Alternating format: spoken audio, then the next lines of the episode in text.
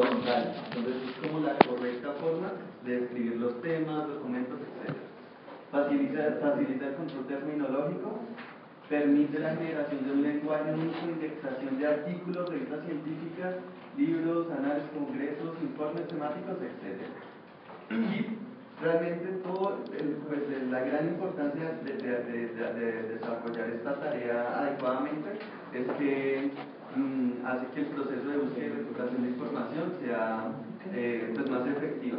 Cuando, una, cuando un investigador experto hace un, proceso de búsqueda, proceso exhaustivo, experto de información científica, lo primero que siempre hace es normalizar los términos entonces comienza a ver cuáles son los temas de su investigación y pues cómo se escriben estos términos, cuáles son los descriptores para describir el tema de investigación como tal. Eh, la estructura de los tesauros, pues la de el término con el que se describe realmente el tema se llama descriptor. Ese es el el, la palabra con la que se describe es el descriptor.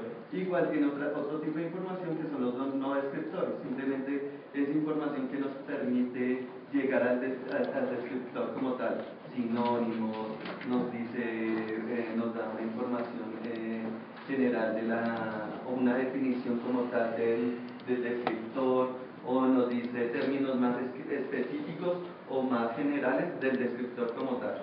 Entonces, eh, ahora los tesoros son digitales y son muy, muy sencillos de, de, manejar. Antes eran diccionarios supremamente grandes y complejos, pero pues voy a mostrarles uno que escogí yo, eh, de la UNESCO, muy fuerte en, en, de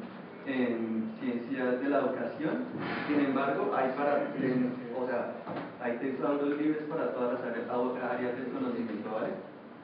Importante pronto